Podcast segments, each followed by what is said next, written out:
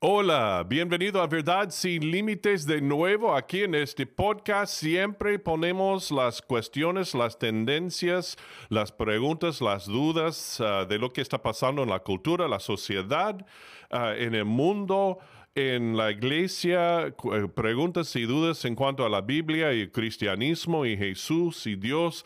Y vemos estas cosas uno por uno bajo la luz de las escrituras bajo lo que dice Dios en su palabra plenamente y claramente y sencillamente. Y ahora, una de esas cosas vamos a ver hoy es esto. Seguro has escuchado esta frase o aún puede ser que hayas dicho esto a otra persona o aún a ti mismo. Y es esta frase, escucha, Dios no te dará más de lo que puedas soportar. Dios no te dará más de lo que puedes soportar. ¿Es cierto eso? Bueno, esto es lo que vamos a averiguar, porque es importante entender lo que dice Dios ah, claramente y lo que no dice Dios, pero que se propone como algo dicho por el Señor, cuando no es cierto. Bueno, vamos a averiguarlo y lo vamos a hacer ya.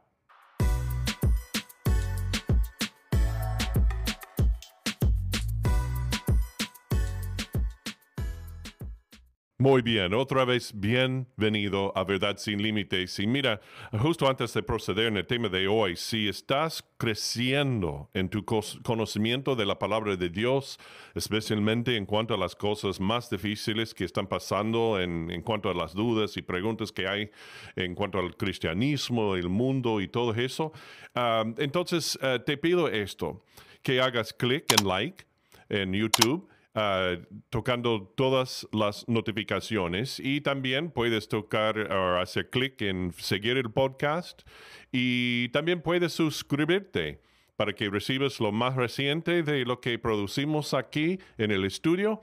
Y también ah, puedes eh, compartir esto con muchos otros más para que crezca la familia de verdad sin límites y para que uh, recibamos uh, más vista, por ejemplo, en, en estas plataformas de video y de podcast, para que otros puedan recibir de la palabra de Dios también. Muy bien, entonces vamos a hacer esto ya. Ok, bueno, entonces, como dijimos antes, hay muchos clichés, frases que se dicen automáticamente, uh, casi sin pensar, ¿no? Frases cristianas que se dicen en uh, todo el tiempo, ¿no? Y algunas veces es, es por motivo bueno, es, muy bien uh, intencionado, ¿no? De decir estas cosas con un corazón puro, algunas veces por orgullo de que uno sabe todo, ¿no? Sabe, un lo todo, como decimos, ¿no? Pero a veces solo repetimos también ah, cosas que se dicen aún generación tras generación cuando no son verdades ciertas, no, no son de Dios. ¿ok? Pero decimos que, bueno, Dios dice que, por ejemplo, en este caso, Dios no te dará más de lo que puedes soportar.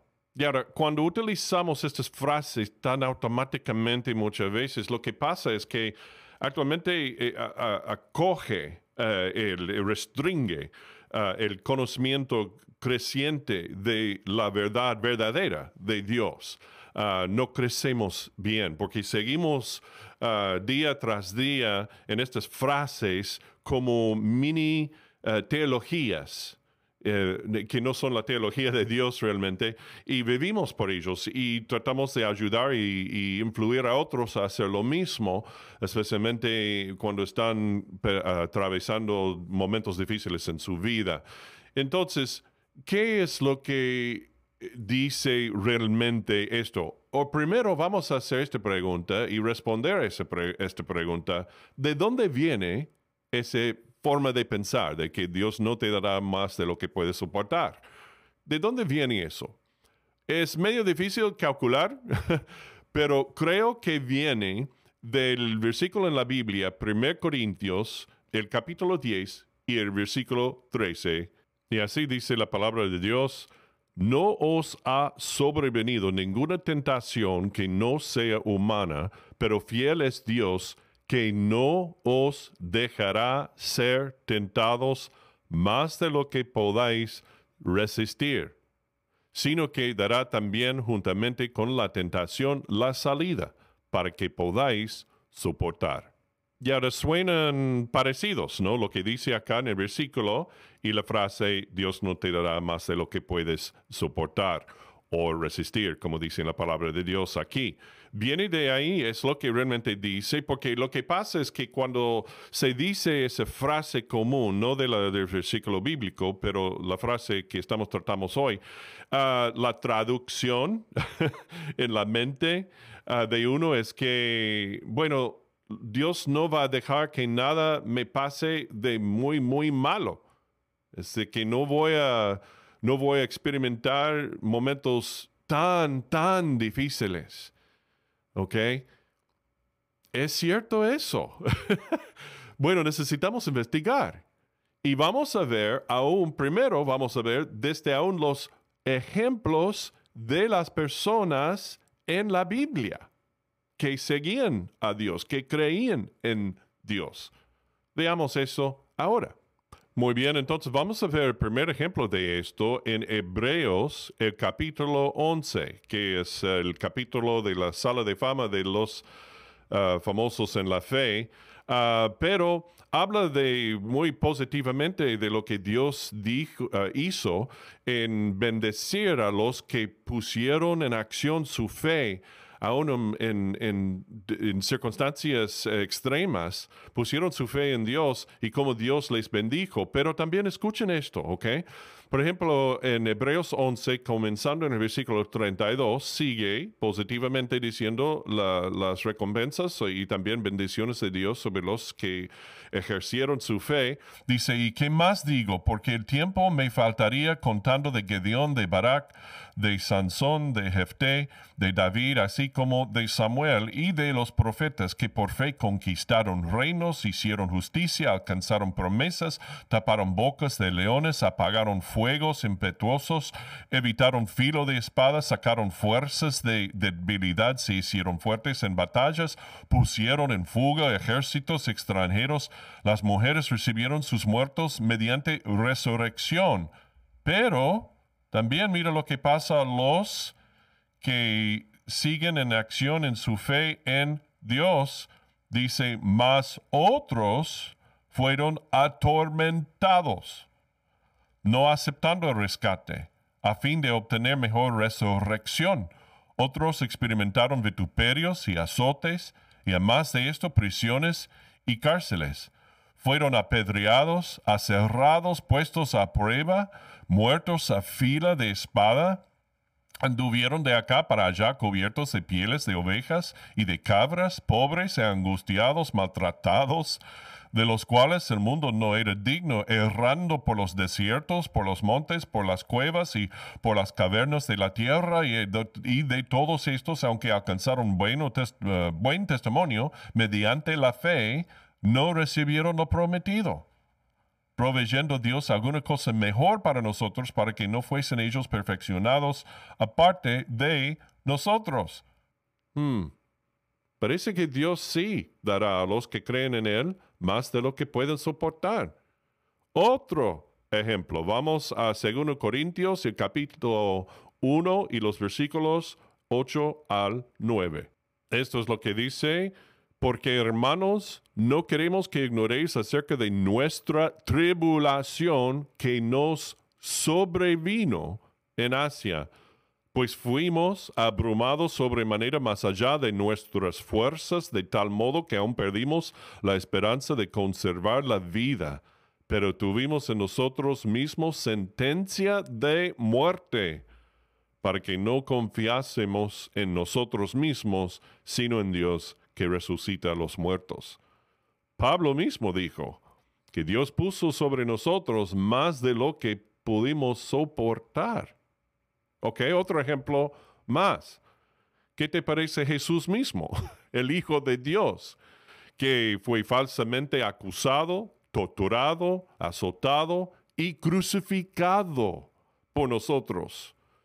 Él también tuvo que soportar más de lo que pudo eh, soportar, tuvo que experimentar más de lo que pudo soportar y lo hizo voluntariamente e, e intencionalmente, orando en el huerto de Getsemaní, e, cayendo de su, su cabeza, de su cara, lágrimas de sangre por la ansiedad que estaba sufriendo. Era más de lo que pudo sufrir y soportar y, resistir Dios mismo, Jesucristo, en su humanidad aquí. Y ahora, también, además, para colmo, nos dijo a nosotros mismos, claramente, en Juan 16 y el versículo 33, estas cosas os he hablado para que en mí tengáis paz. En el mundo tendréis tribulación, pero confiad, yo he vencido al mundo. Él dijo, usó, utilizó la palabra tribulación, que es una circunstancia insoportable, difícil, más de lo que uno ah, jamás ha experimentado en su vida. Entonces sí parece que Dios, al contrario de lo que dice la frase, Dios no te dará más de lo que puedes soportar, que sí parece que Dios nos da a los creyentes más de lo que podemos resistir. Pero vamos a examinar 1 Corintios, el primero de Corintios, el capítulo 10 y versículo 13 de nuevo, en su contexto. ¿Ok? Comenzando en 1 de Corintios, el capítulo 10 y versículo 1. Eh, y continuando hasta el 13 para ver todo el, el, el contexto, ¿ok? Entonces así dice primero de Corintios el capítulo 10 comenzando en el versículo 1, porque no quiero hermanos que ignoréis que nuestros padres todos estuvieron bajo la nube y todos pasaron el mar, y todos en Moisés fueron bautizados en la nube y en el mar, y todos comieron el mismo alimento espiritual, y todos bebieron la misma bebida espiritual porque bebían de la roca espiritual que los seguía y la roca era Cristo.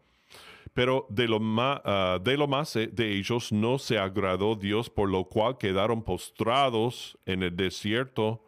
Mas estas cosas sucedieron como ejemplos para nosotros, para que no codiciemos cosas malas como ellos codiciaron, ni seáis idólatras, como algunos de ellos, según está escrito, se sentó el pueblo a comer y a beber y se levantó, se levantó a jugar. Ni forniquemos como algunos de ellos fornicaron y cayeron en un día veintitrés mil. Ni tentemos al Señor como también algunos de ellos le tentaron y perecieron por las serpientes. Ni murmuréis como algunos de ellos murmuraron y perecieron por el destructor. Y estas cosas les acontecieron como ejemplo y están escritas para amonestarnos, para amonestarnos a nosotros, a quienes han alcanzado los fines de los siglos. Así que el que piense estar firme, mire que no caiga, no os ha sobrevenido ninguna tentación que no sea humana pero fiel es Dios que no os dejará ser tentados más de lo que podéis resistir, sino que dará también juntamente con la tentación la salida para que no podáis soportar. Y ahora voy, vamos a ver algo eh, muy clave en esto. Por ejemplo, usa la palabra tentar, en, por ejemplo, en el versículo 9, ni tentemos al Señor, y después ahí en el versículo 13, no ha sobrevenido ninguna tentación que no sea humana. Ah, Dios no os dejará ser tentados más de lo que podéis resistir. ¿Qué es lo que estamos indicando? En, en, en, español, ah, la palabra tentar normalmente se aplica a, ser tentado a no pecar, en el contexto siempre del el pecado o pecar, de, ser desafiado a pecar o no. Y, pero otra palabra que usamos es probar, ¿ok? Uh, y eso significa de pasar por, por, un test, ¿no? Un tiempo en la vida de, de difícil, circunstancia difícil o algo así, ¿no? En, en ese contexto de, de, circunstancias. Y ahora, en la palabra en el idioma original, aquí, el griego, uh, es el tentar y probar es la misma palabra en muchos casos, y en este caso así es. Entonces, lo que quiere decir es que, por ejemplo, en cada caso que se menciona de los hijos de Israel aquí, que pasaron por tiempos difíciles y esa tentación no solo fue prueba de su fe, sino se convirtió para ellos por su reacción a la prueba, fueron tentados a pecar y cayeron en pecado. Lo que queremos decir es que la tentación es una prueba, sí o sí, primero. Pero tu reacción a esa prueba va a definir, va a indicar si va a ser solo prueba para hacer más fuerte y fortalecer tu fe o si vas a desviarte a, pecar, a recibir la, la, prueba como tentación a pecar y caer a esa tentación pecando. ¿okay? Entonces, lo que quiere decir este, el contexto del versículo 13 es ser tentado a pecar, no cualquier circunstancia en sí. ¿okay? Entonces, por eso no es igual, Dios no te dará más de lo que puedes soportar. Lo que dice aquí, Dios no os dejará ser tentados más de lo que podéis resistir. No es igual, porque aquí en este versículo, este pasaje, de donde supuestamente viene la frase uh, cliché cristiano, eh, no dice lo mismo, no es igual. Déjeme explicar por un par de ejemplos. Por ejemplo, estás atravesando por dificultades financieras muy, muy, muy profundas. Entonces, estás tentado o probado en esa circunstancia a poner tu fe en acción durante esa circunstancia, en, en, en, eh, hacer presupuesto, de manejar mejor, aprender de esto, de manejar bien eh, eh, y, usar el dinero por dentro de tu capacidad, no, no usar o gastar más de lo que entra okay, en el bolsillo. Uh, vivir por un presupuesto, uh, vivir por y empezar a diezmar a Dios y, y, así poner tu vida financiera en orden según los principios de Dios en su palabra y así ejercer tu fe así por aprender la lección por medio de esta circunstancia difícil. Uh, o eso se convierte en una tentación a caer en, en sacar un préstamo rápido con 100% de interés Ah, algo así, ¿no? Y ahora tenés una deuda más profunda y una situación aún más difícil y puede tentarte a, hacer algo más eh, en, un pánico y responder con hacer algo pecaminoso para rescatarte de, a ti mismo de la situación financiera. O puede ser que estás bajo una, una, serie de, de, pruebas y tenés una ansiedad ah, abrumadora en tu vida, en tu mente, en tu corazón. Así que en vez de ser algo en ejercer tu fe y poner el control en las manos de Dios y vivir según su palabra fielmente a Él, en el amor y la gracia de Él, buscas una botella, de, buscas aliviarte de la ansiedad por medio de una botella de, de whisky o de drogas o comer en exceso o eh, comprar muchas cosas que puede ser una adicción también y ponerte en una, caerte al tentar, a la tentación de una adicción o algo así para aliviarte de eso, ¿ok? Puedes, entonces esa prueba, esa tentación va a ser un test de tu fe o va a ser un test de caer ante tentación a pecar. Y ah, así es lo que quiere decir este, este pasaje de la palabra de Dios. Entonces, cuando dice aquí, de Dios no os dejará ser tentados más de lo que podéis resistir, está diciendo que Dios no está tratando de, de quebrarte por completo, de intimidarte Okay, para que tomes una decisión equivocada, pecaminosa en contra de Él. Él no está empujándote a ese nivel, nunca, jamás. Y Santiago aclara eso también en, su, en, su, eh, en el capítulo 1 de su libro. Y otro punto es, es cuando dice acá, voy leyendo, uh, que sino que dará también juntamente con la tentación.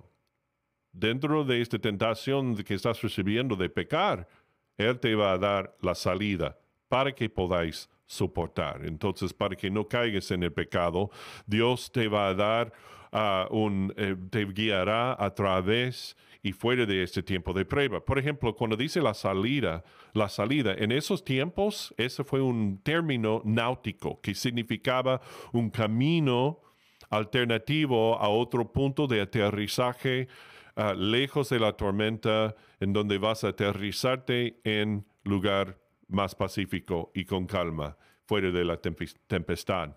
Entonces Dios te va a guiar a través y fuera de este tiempo de prueba, de tentar, de tentación, de pecar, a no pecar.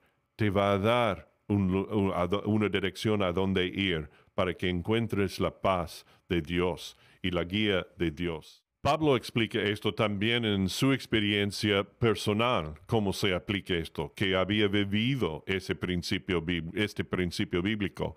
En 2 Corintios, el capítulo 12, comenzando en el versículo, versículo 7.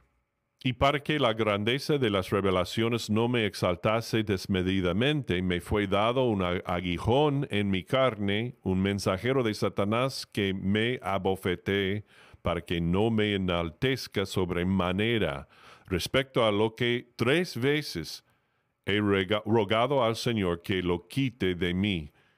Y me ha dicho, bástate mi gracia, porque mi poder se perfecciona en la debilidad. Por tanto, de buena gana me gloriaré más bien en mis debilidades para que repose sobre mí el poder de Cristo. Y ahora no sabemos específicamente qué fue esto, eh, este aguijón en la carne que tuvo, pero Pablo lo describe como un ataque demoníaco, reconoció eso.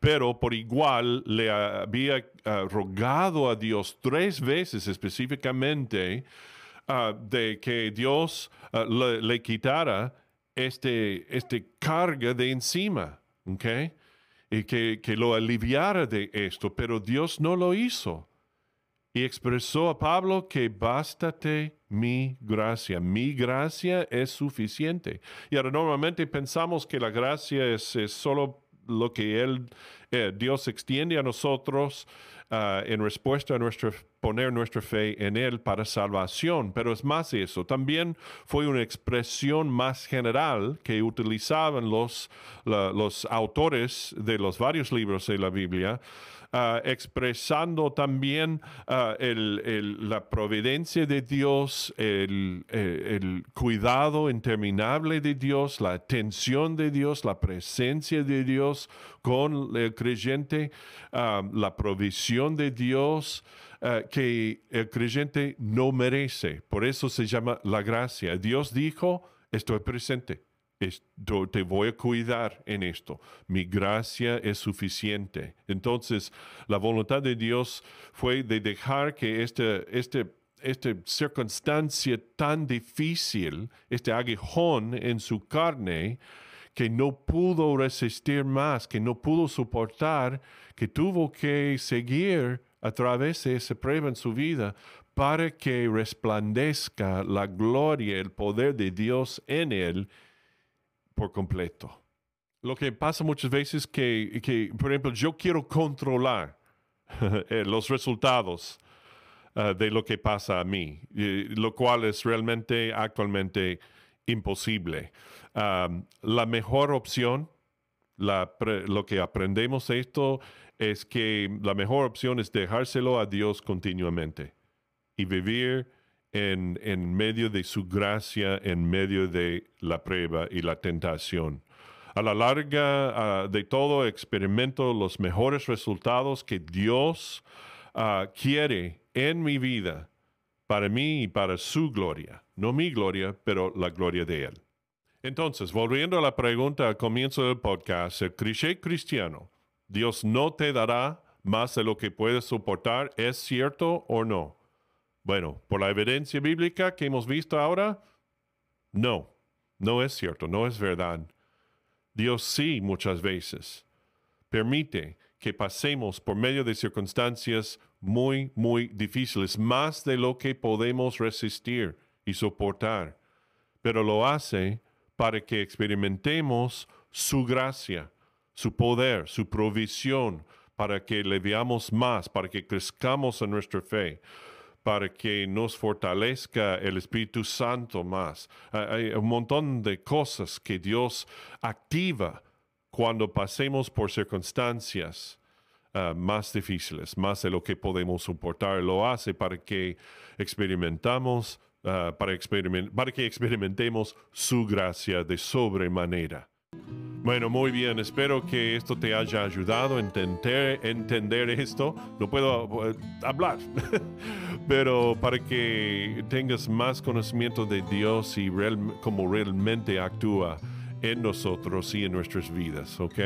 Ah, bueno, muchísimas gracias de nuevo. No te olvides de hacer clic en like y en seguir el podcast también. Suscríbete al podcast y seguir el podcast y comparte este podcast, el enlace a este podcast con todos los demás hoy.